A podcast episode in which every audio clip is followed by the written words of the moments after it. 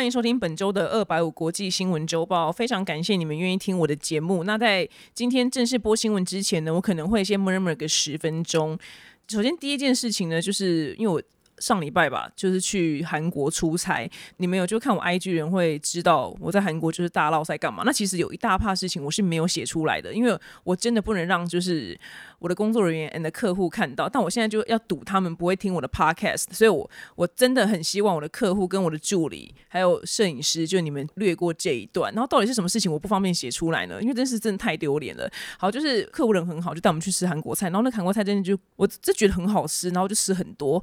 然后我一吃完，因为真的太辣了，我也就开始就是脚痛。然后我身上随时都有备胃药，我就吃完之后就 maybe 就是剩下一丝丝痛。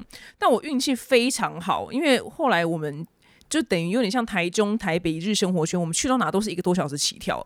我这一整天我也没有想要落塞，我就是胃一直很痛诶，所以我就一直在吞就是胃药。后来直到晚上回到饭店之后，才刚好就是落塞。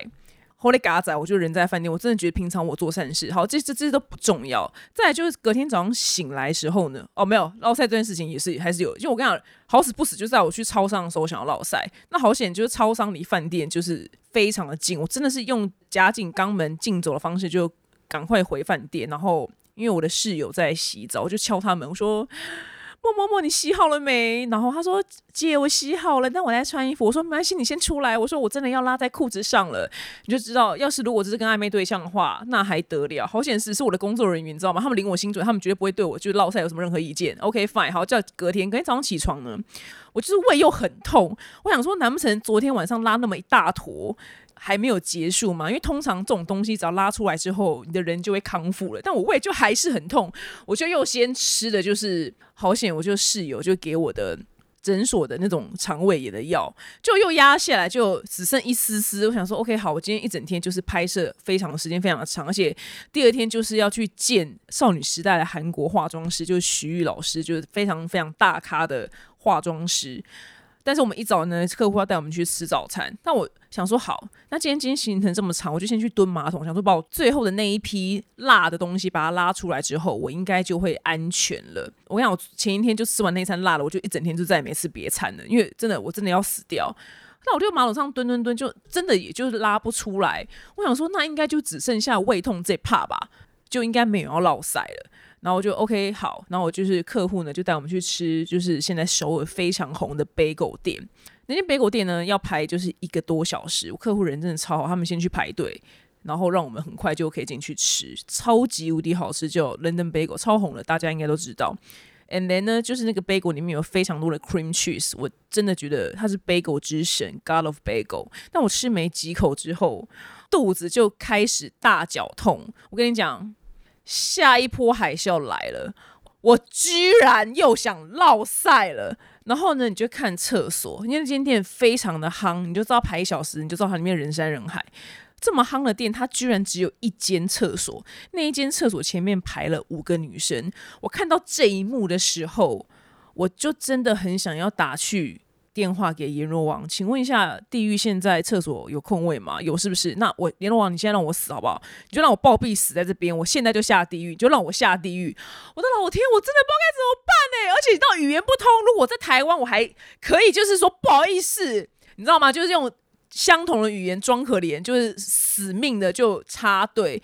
但是我在韩国那边排五个韩国女生，我真的不知道怎么样跟他们讲这件事情，因为韩国人可能英文也没那么好。然后我想说，我一定要转移注意力，我也吃不下了，但我也不好意思跟在场的所有人讲，离我们要离开时间其实还有一点时间。我想说，好，我现在就只能干嘛？我去转移注意力，我就跟他们说，哦，我那我的确必须这样做，因为我就去想说，我就跟他们说，我要去外面走走，去拍照。那我。的确去外面绕一绕，然后我还就同时就打电话给我男朋友，但我本身就是也没有跟他讲，我说我想绕赛这件事情，我就真的在跟他聊天，因为我想要转移注意力。但是我同时我的眼睛在扫射路上有没有任何就是可以上厕所的地方，like 就超商，我就加油站，或是不知道随便。但是你知道那是一大早吃早餐的时间，没有任何一间店开，也没有任何加油站，也没有任何就是超商，没有，它就是一个街道。我真的真的觉得当下就是让我死了算了。但我后来发现人类的潜能也蛮强的，我居然就你知道这故事拖到现在，我居然还没落在扣 day。然后后来好不容易我看时间到了，时间就是要出发去拍摄了，然后客户呢，他们就叫好计程车。那计程车到我们的地点其实也才五分钟，这五分钟我真的觉得是我人生最长的五分钟。我的所有的意志力都放在控制我的括约肌，我真的要死掉了。但是你到一到现场之后呢，就那间化妆室的代表就还出来迎接干嘛？就非常的慎重，我还就是可以跟他们寒暄，然后就还很优雅的说：“哦，那就拍摄之前呢，我先去个洗手间。”我一进去洗手间，我一脱下来裤子的那一秒，我就直接就是拉出来。我我我也没有也没有要先就是用什么酒精擦那个坐垫。我跟你讲，没有，就算上面现在有带前面五个女生的尿，I don't care。这种时候是完全不会管坐垫脏不脏的，就是坐下来那一秒就马上拉。我真的很后悔吃那一锅东西，我真的要死，他真的要我的命哦，我真的要哭出来了。表弟妹，你们如果今天在一个地方，你要落赛了，然后那一间店只有一间厕所，前面还排了五个人，请问你们会怎么做？欢迎留言跟我说。我真的要哭出来，我真的觉得我当下就是去死。对，OK，然后一绕完之后呢，我讲这种东西一绕完，你肚子也不会马上不痛，就只是会比较不痛。没办法，我要见巨星了，要拍摄了，全程就是微笑，and 就是因为老师要帮我化妆，我想说千万不能再有下一波，因为中途就是停止说我要去厕所，实在是非常没有礼貌。因为老师的行程非常之赶，你知道老师在我的下一个行程是什么吗？他赶去 IU 的演唱会，要帮 IU 化妆。所以我满脑就想说，丹尼表姐，你接下来你就是再怎么忍，如果万一还有下一波，你死都就是吞回去你的肚子里面，我想，你就死都吞回去肚子里面，真的不能离开座位，因为老师的时间就是这两个小时。对，这就是我的故事。我，我觉得，我觉得我在韩国是折寿大概二十岁，二十。哇！我真的要崩溃了，我真的不知道为什么上帝要这样对我，我真的很想死。所以你们看到到时候，因为影片十一月才会上，你们看我就这边优雅的讲话，没有我每一分每一秒都是想死，因为我我胃真的很痛，而且我才刚经历过一场就是心有余悸，你知道吗？心有余悸的那一幕是什么呢？当你要绕绕出来，就绕在扣队的时候。然后那个地方只有一间厕所，前面排五个女生，那一幕跟看到命案现场是一样的震撼，你知道吗？那个等级是一样的，就是跟看到地上有沉尸是一样的震撼，就那个震撼度是觉得 Oh my God！对，就这样。这是希望客户跟那个我的助理都不要听到，对，因为我当下不方便跟他们讲，因为这讲出来气氛会变得非常之尴尬，所以我是一个非常懂大体的女生，我真的想哭。再第二个故事，第二个故事呢？是我出道这么久以来，我最近赫然发现一件事情，我是一个非常失败的 YouTuber。你们知道我怎么发现的吗？就是我走到哪里，反正我不管在路上遇到或开直播干嘛，因为我最近就一直放话说老娘要办退休，因为我就。声称自己财富自由，然后讲到这个话题的时候，在直播的时候，大家就说表姐不要退休什么的，我很喜欢你的 podcast 新闻，然后什么很喜欢重口味，然后走在路上就是也把我叫住了表弟妹说表姐我很喜欢你的 podcast，我都听你的新闻，偶尔就是表姐很喜欢你的文章，好好笑，表姐我都看重口味，重口味好好笑，但是你知道怎么样吗？从来没有人跟我说过表姐我好喜欢你个人的 YouTube 影片，我都有看哦，没有。没有，我跟你讲，从来没有一个人说过他很喜欢我个人 YouTube 影片。没有，那四十万订阅应该都僵尸吧？我这四十万个人，我怎么都没遇到呢？大家都先说就是新闻。原来我是个成功的 Podcaster，你知道吗？我从来都不是一个成功的 YouTuber，我是个成功的 Podcaster，成功的 Instagram、Facebook 就网红，还有重口味的一员。但我是一个非常非常失败的个人 YouTuber。从来没有一个人跟我说：“表姐，我好喜欢你的 YouTube 频道。”我觉得我是不是要加入停更的行列？因为今年不是很多人停更吗？我就赫然发现到这件事情的时候，想说我是不是该停更？我就继续就做我的 Podcast，跟就其他事情，就是唯独我的个人 YouTube 频道要停更，因为没有人喜欢。我想你们不要在我讲完之后，你们现在这边下面留言跟我说：“表姐，我很喜欢 YouTube 频道。”我我不要这种同情票，这就是我的大数据。原来我是一个非常失败的个人 YouTuber。好，就是这样。我默默完，我天啊，默默十分钟了。好，接下来总算要讲正式的，来讲新闻。首先，第一则新闻呢是媒体大亨梅朵，可能有人不知道他是谁吧？但是如果你有在 follow 国外时事人，你应该知道，应该知道梅朵是一个超级无敌媒体大亨。那因为大亨做的事情非常多，也很复杂，那我会尽量的简化。让你们稍微了解他到底在做什么事情。那他发生什么事情呢？他已经从业七十年了，然后他是有一个巨型的媒体帝国。然后呢，他宣布他要退休，然后当荣誉董事。他今年几岁？九十二岁。Oh my god！九十二岁才退休，那法国人看到他会吓死，想说这人怎么知道？怎么可能有人要九十二岁才退休？因为法国人大概，法国是全世界最懒的国家。我已经就讲过，他们就是越早退休越好。他们一定很难想象有个人九十二岁才退休，很多很多老百姓应该很难想象。还有我就想说，我现在三十八岁一直喊半退休，是不是很没道理？因为他九十二岁退休也太久了吧？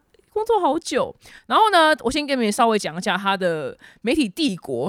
他其实是澳洲人，其实我原本也不知道他是澳洲人，因为他是澳洲人，我一直以为他是美国人。No，他是澳洲人。然后他在年轻的时候呢，他老爸呢有一间就是报社，这个报社规模应该就是蛮不错的，在澳洲当地蛮不错的。他老爸过世之后呢，他就把他老爸的报社给接下来，但是他不甘心只做这间报社。接下来他人生做了非常多的事情，那我就稍微整理一下。呃，他在澳洲呢就开始有。买了就是一两间报社，然后他不满意，他又去英国。他一九六九年的时候呢，拓展英国，就又买了一些报纸。然后呢，他又去就是纽约，他想要拓展就是美国的市场。在纽约呢，他也就是买了买了一些报社，但是他又不想要只做报纸，他想要做就是媒体电视。所以呢，他在一九八五年的时候呢，他自己因为他本身已经有一个集团了，他的那个集团呢收购了二十世纪福斯，开启了他的。电视的媒体帝国，简而言之呢，他这发展那几年呢，他在五十多个国家拥有八百多家公司，他的净资产呢是这个数字真的太庞大，我算不出台币，是两百一十七亿美金，是全美第三十一位富豪，然后全球第七十一位富豪。所以他在做这些事情，真的不是为了钱的，因为他超级无敌早就财富自由，他真的创造了一个超级庞大的媒体帝国。那他到底为什么可以就是到处买报社会这么成功呢？其实他是真的是一个非常聪明人，不是说他是一个富二代，然后就是拥有很多资源就会这么成功，没有。那他他都买一些就是快要倒闭的报社，像是呃应该是太阳报吧，太阳报原本好像。摇摇欲坠，大概发行量是一年八十五万份，但是他接手之后，让他翻倍到一年的发行量是两百多万份。那他的秘诀是，他增加了体育的版面，还有呢，他下标都下的非常的耸动，就是很喜欢丑闻这种事情，八卦类，他经手的报社才会销量直线上升。因为现在这些事情听起来好像还好，那是因为已经发展到现在。但是在当年几十年前，他这些操作都是非常走在很前面的操作，不是说现在看哦标题都很耸动，标题杀人没有。他在很早以前就在做耸动的标题，跟很喜欢做丑闻，然后增加体育的版面这件事情。然后他也是第一个，他也是第一个有一个二十四小时。全天在播体育的频道是他创的，那福斯新闻呢也是他第一个人创，就是二十四小时全天在播新闻的频道，这些都是他第一个人做的，所以后面人都是在学他，是他非常不一样，跟他能成功的主要原因之一。好那接下来他还有就是什么交接的复杂问题，然后他的四个小孩那边内斗，其实这些事情我都不重不重要。其实我对梅朵这个人我真的也不 care。我要讲这个新闻呢，其实我。叫我讲一个冷知识，我最 care 的呢，跟最有兴趣的是他第三任老婆。他第三任老婆呢，台湾人可能不太知道她是谁，她叫邓文迪。这个女生真的，我我此生很希望我有机会能访到她，但我觉得应该是太难了，因为邓文迪是梅朵的前妻，我真的我不知道，我这边许愿好了，她是我此生最想访的人之一。哎，我看我把她前妻跟。索尔摆在同一个平台上面，你就知道这个女生有多么的了不起。邓文迪呢，我一定要跟你们介绍这个人。这接下来呢，听完可能对你有一些用的冷知识时间，我们今天特别呢，先把它挪到前面。就是梅铎的第三任前妻呢，邓文迪。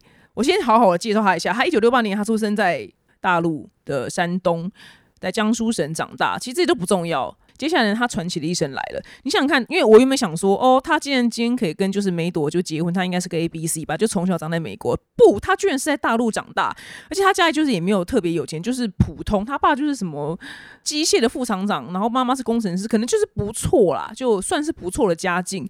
然后呢，接下来重点就来了。一九八七年的时候呢，十八岁邓文迪呢，他在课余的时候，他是人在大陆，他呢就是去学英文，然后反正他就不知道怎么搞了，他在大陆呢就认识了一对就是美。国人的夫妻，这对夫妻呢，刚开始是老婆就叫 Joyce，她教就是邓文迪英文。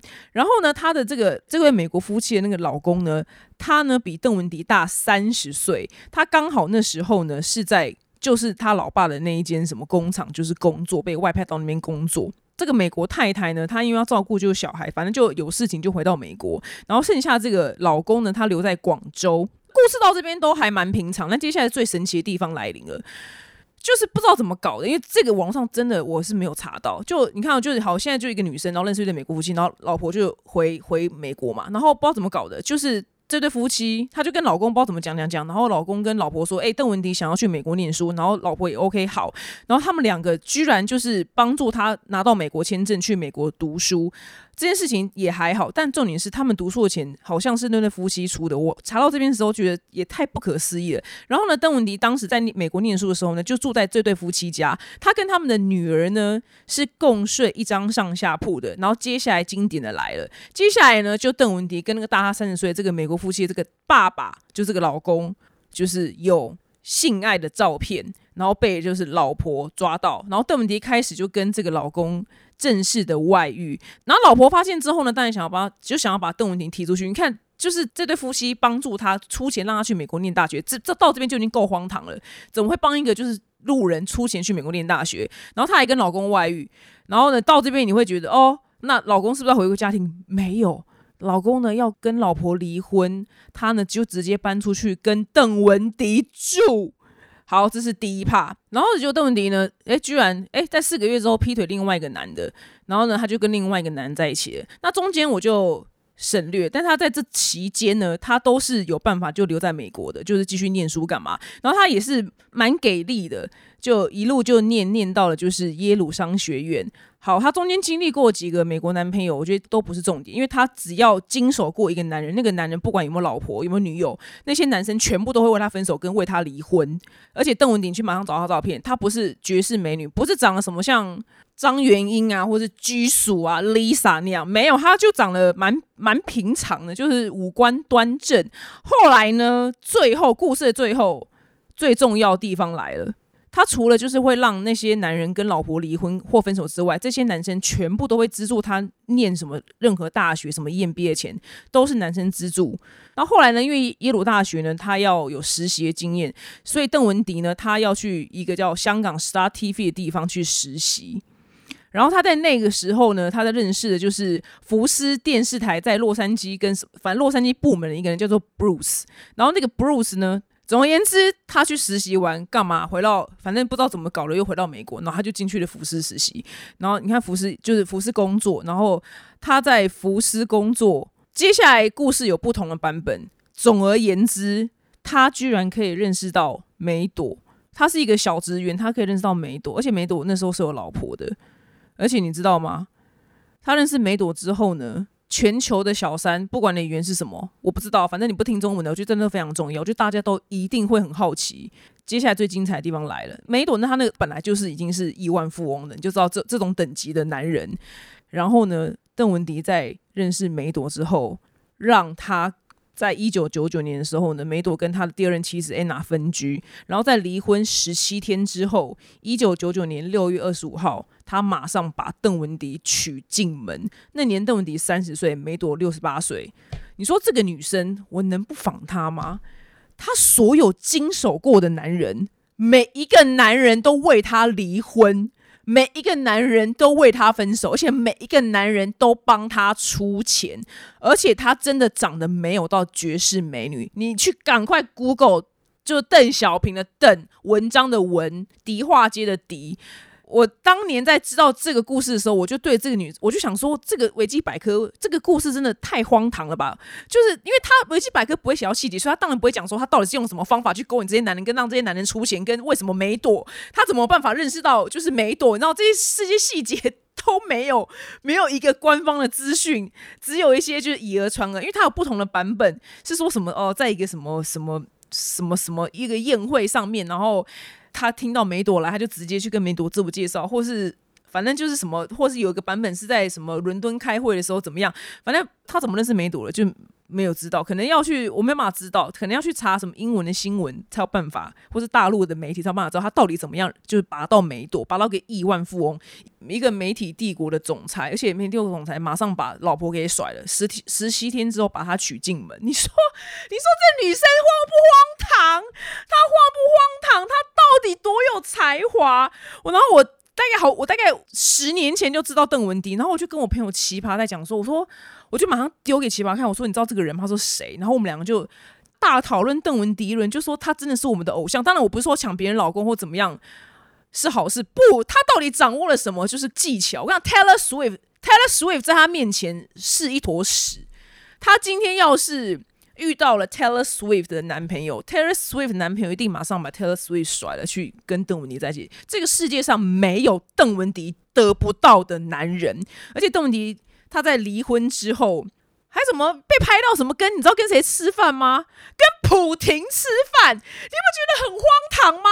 她原本只是一个大陆就是普通的女子，她居然可以爬到这个地位，她也不是女明星哦。他如果他今天又不是说什么哦，美国梦，他到美国创业，譬如说什么带了五千块美金在车库创业，创造了一个苹果，然后他是女 CEO，没有，他就只是去那边上班而已。你不觉得这这个这个人真的是荒唐透顶到极点？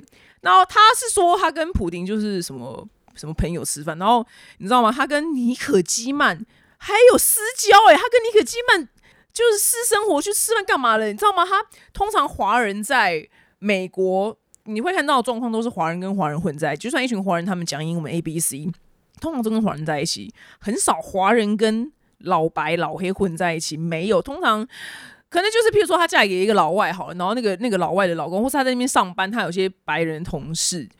那你说真的要混到一起，其实非常的难，因为我很多在美国工作的朋友，他们最终都，他们终究都是跟那一区的台湾人混在一起，然后那一区的大陆人可能混在一起，是没不是邓文宁不是，他是跟最顶流的人混在一起，我真的不知道怎么办到的，我此此生真的很想采访他，他是我此生最想采访的清单之一，他他碰到了任何男人都会为他离婚。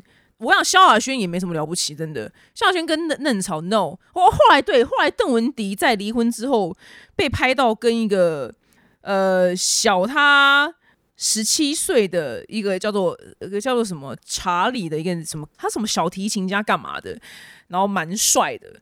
邓文迪直接又把一个鲜肉，因为他他老子现在不缺钱啊，他跟梅朵离婚拿了多少钱？你说厉不厉害？你说这女人？真的，真的，我佩服她，我五体投地。没有是，我觉得她是这个地表上最强的女人。我说真的，因为你说，呃，以前看到我说，不是说我看什么 Netflix 有一集，有一个长得像阔宇的妈妈，然后什么长得很丑，然后但是还是什么结了什么六次婚什么之类的，跟他们结婚的对象都非常的平常啊，而且可能也不是很有钱，就是路人，你知道吗？但但但问题不是，他就一步一步往往上爬，他最后拔到的是梅朵。以上呢就是本周的冷知识，我们下一则新闻。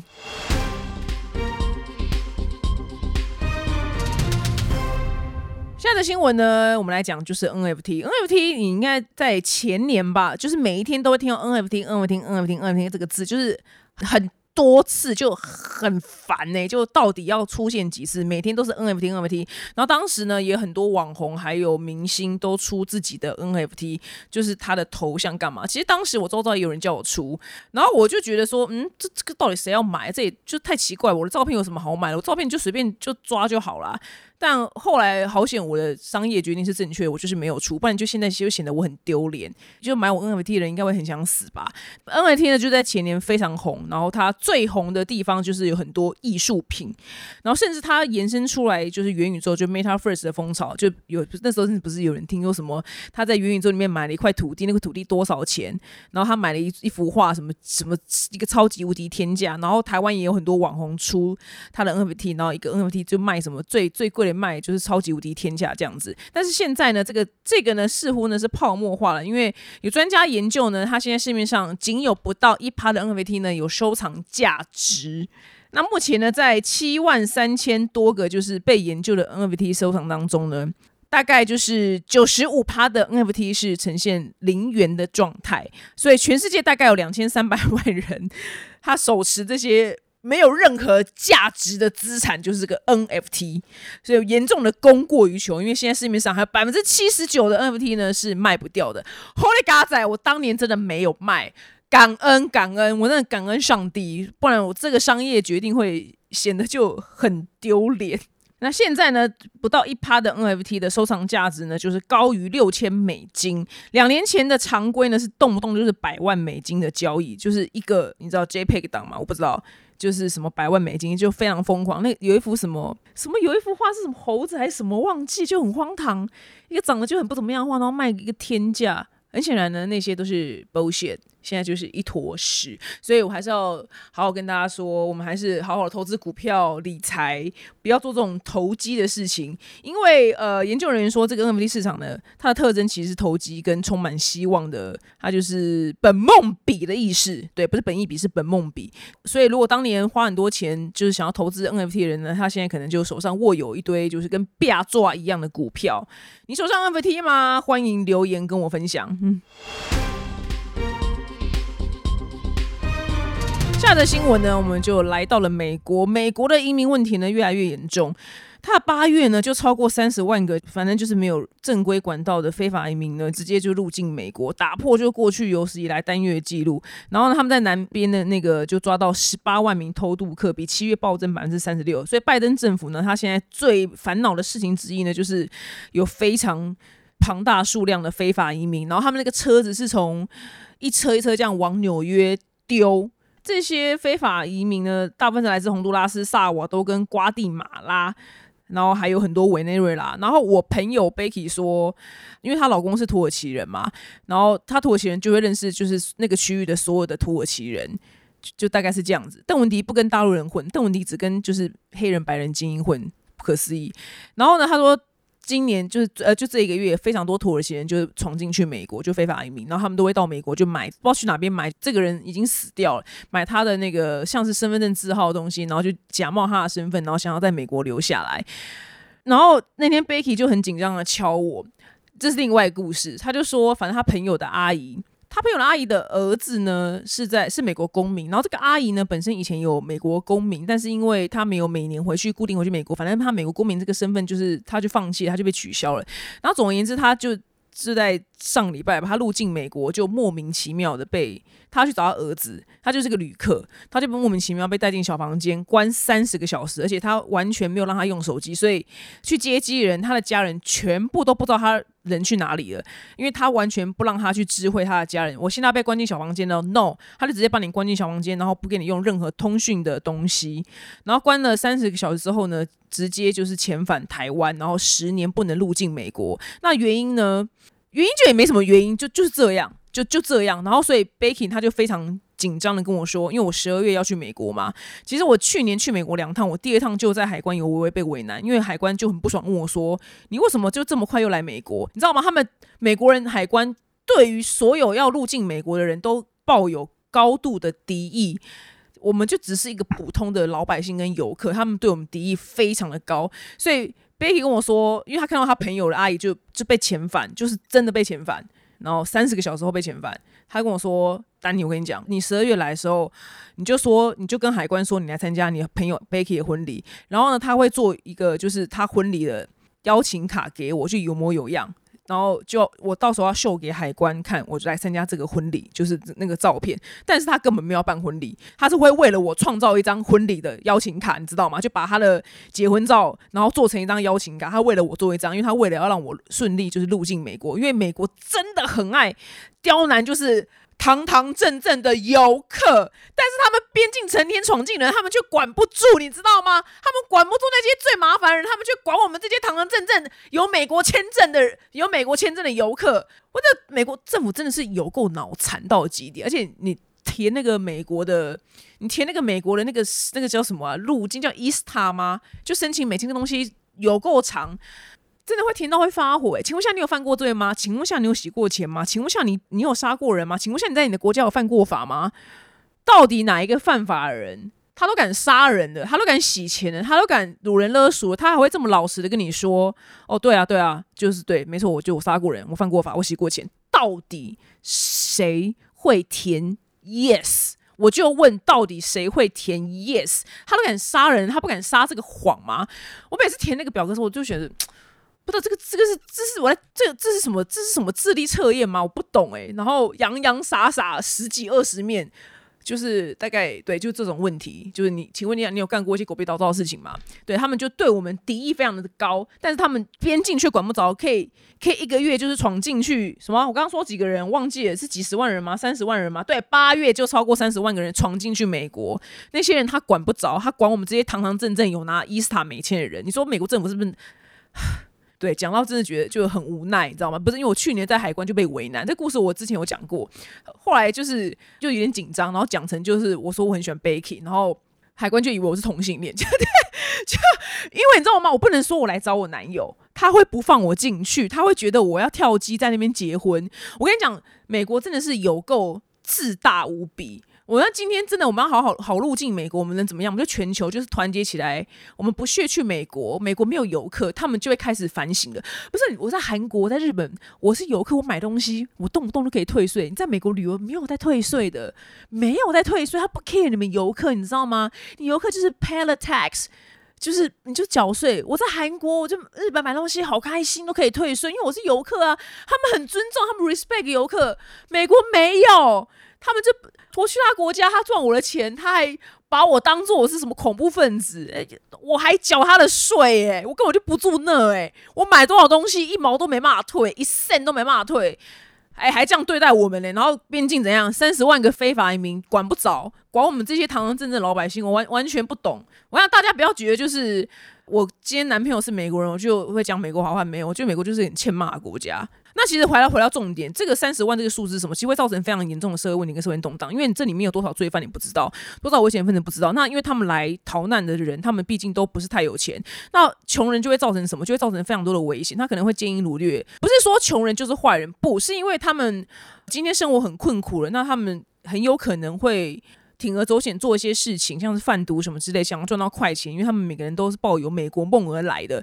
所以这三十万的非法移民，而且是单月三十万的非法移民，不是说今年或者这十年来是一个月，对，会造成非常大的社会安全的问题，还有整个社会结构问题。所以现在拜登政府其实最重要是要帮助这些人，他们不是说我政府给你们收容所，然后就是养你们，然后因为他们没有工作，钱他们没办法工作，其实要赶快让他们可以正常的去工作。正常去做，他们要自力更生，不然会造成很庞大的社会动荡。因为这个数量真的是太大太大了。你看买什么死人的那叫什么社会安全码？他们不叫身份证字号，他们叫 Social Security Number。反正就大概身份证字号吧。你看去买死人的社会安全码，他盗用这个人的身份，就会造成很多问题啦。因为譬如说，他假使他今天真的杀了人，那到时候警察去查，这个人已经死了，他怎么去杀人呢？就是如果他要遗落一张证件，那其实不是那个死掉那个人本人，是一个非法路线移民，他犯下这个案件，所以他衍生出来社会问题也会很高，但很高。但是偏偏拜登政府对呃难民是非常友善的态度，所以他要怎么样在以呃人道跟真的保护美国之间要做做一个平衡，我觉得他目前可能没有做的非常之好。但川普就非常的强硬，就是老子不喜欢你们这些难民，严格就是阻挡，不收就不收。嗯，希望可以综合一下啦，不这样都就是都好像不是不是很棒的解决方式。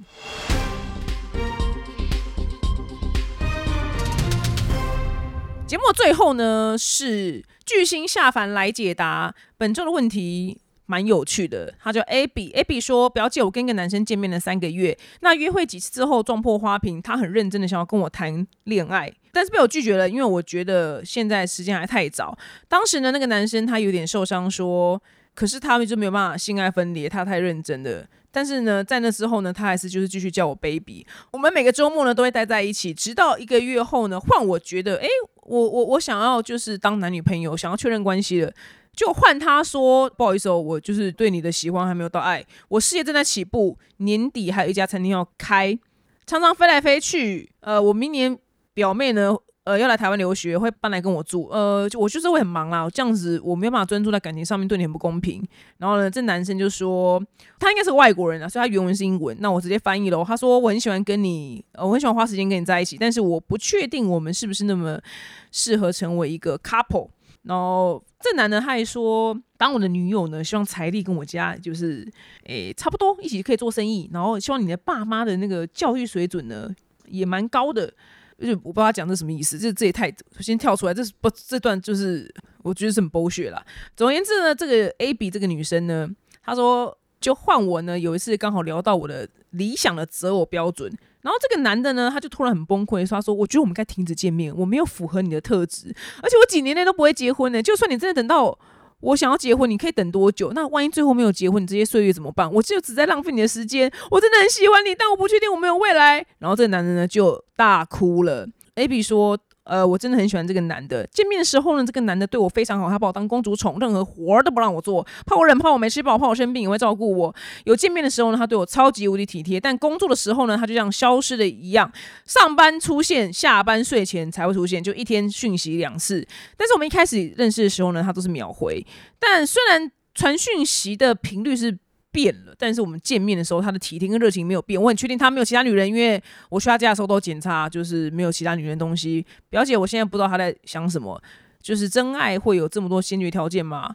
如果他不爱我的话，会为我哭吗？表姐，请问该怎么办？这样子有人修成正果吗？好，这个题目非常的长。总而言之，我就先跟我朋友就小张，就是先一起看的题目。然后我们两个第一个反应就是，这个人是二十四个比例嘛？你知道二十四个比例这本书吗？就是这个人是人格分裂，然后他有二十四个面相，这是一个真实的故事。不是，就这男的就一下就是今天要在一起，然后下个月又哦哦哦哦嗯，我要专心在我的事业，然后只是你只是讲个就是。择偶标准，然后他就崩溃，就说我们没有未来，就是我们没有未来，没有结婚，你怎么办？我在浪费时间，然后又哭，然后但是跟你在一起就见面的时候又超级无敌宠你，然后怕你没吃饱，不是他是二十个比例吗？他人格到底有多分裂？然后呢，一开始就秒回，然后现在呢就是上班就是什么又消失，然后但是一见面又超级无敌热情，这个人就二十个二十个比例，他精神一定有问题。我说真的，他他真的有精神问题。我个人强烈建议就是离开这个人，因为他真的精神有问题。他太多面相了，但我知道你一定会非常的看重。首先，第一个，他哭哭这件事情，我跟你讲，眼泪这个东西呢，眼泪绝对不值钱，眼泪非常 cheap。很多很多人觉得男人哭是一件非常了不得的重大的事情。我先给你举举个例子，好，血泪。第一个呢，就是我我有任前男友，他是他的绰号随便海军好了，因为他是美国海军。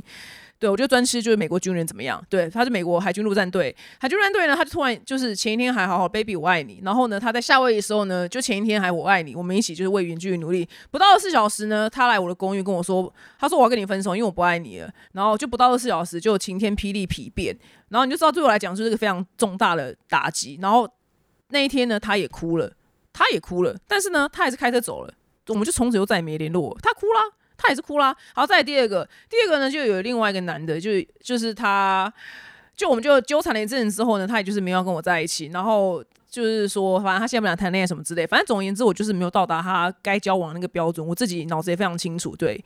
但我还是很有礼貌的，因为毕竟人家都来台湾找我了嘛。他是个外国人，他是又是个美国人，然后我就还是送他去机场。那在机场的时候呢，他就跟我讲说。哦，我也没那么好啊，就是我们就是没办法交往。那你他讲的时候怎样嘛？他讲的时候也大哭，但是呢，他还是飞走了。然后呢，呃，两个月之后交新的女朋友，半年后就娶了一个老婆。我们现在还是，我们现在，我现在已经跟他尽释前嫌了。我们就还是会，他还是很爱找我聊天。但是你看，在这两个场合，他们都哭嘞，但是怎么样，还不是一样？就走啦，就走啦。所以后来我是经过这两件事情才知道，眼泪这个东西很 cheap，你知道吗？眼泪这东西，像我现在举例来讲，技师好的跟小赖的眼泪也超 cheap。但我这个 cheap 的意思不是说便宜就是不是好事，是每个人的哭点很不一样。有些人就真的很容易哭，因为小赖跟技师好就超级无敌容易哭。但大家一定要跟我讲说，可是表姐就是她今天。这是直男的，没有，我觉得这没有在分什么性别，直男 gay 或什么 LGBTQ，没有，就是有些人天生他哭点就是比较低，他只要当下气氛对了，他就会哭。可是那个哭代表什么？没，就是没有什么，他就真的没有什么，他就是那个氛围，他想要哭。所以，我这这这对我来讲就是眼泪区别，因为我的哭是我真的伤心难过，我真的被伤到了，我会哭。然后我蛮我没有到很容易哭，对。就是看电影也蛮少哭的，可是小赖跟季少看电影就超级无敌常哭，他们常常哭爆，我就常常哈。在所以这个男的，我觉得我刚刚讲那两个男的看电影可能也是常超级常哭爆吧。所以你今天这男的他看电影超级常哭爆，所以 OK，我们先把就眼泪这件事情就先解决，就是眼泪这个东西其实蛮 cheap 的，就很便宜，它不是什么珍贵的东西，所以不要看太重。然后再来就是真爱会有这么多先决条件吗？我觉得已经不用管有没有什么心理条件，因为这男的，我觉得他本身精神真的非常非常的异常，因为他的情绪起伏真的太多太多变动了。你的就算你真的跟他交往修成正果好了，你也会被他搞死，因为他成天都在变啊，他就二十四个比例，两百四十个比例。他今天可能说，baby，我想要娶你，明天我们结，我们就是往结婚的方向迈进。下一秒又说，我我我觉得我没办法负担这么大的责任。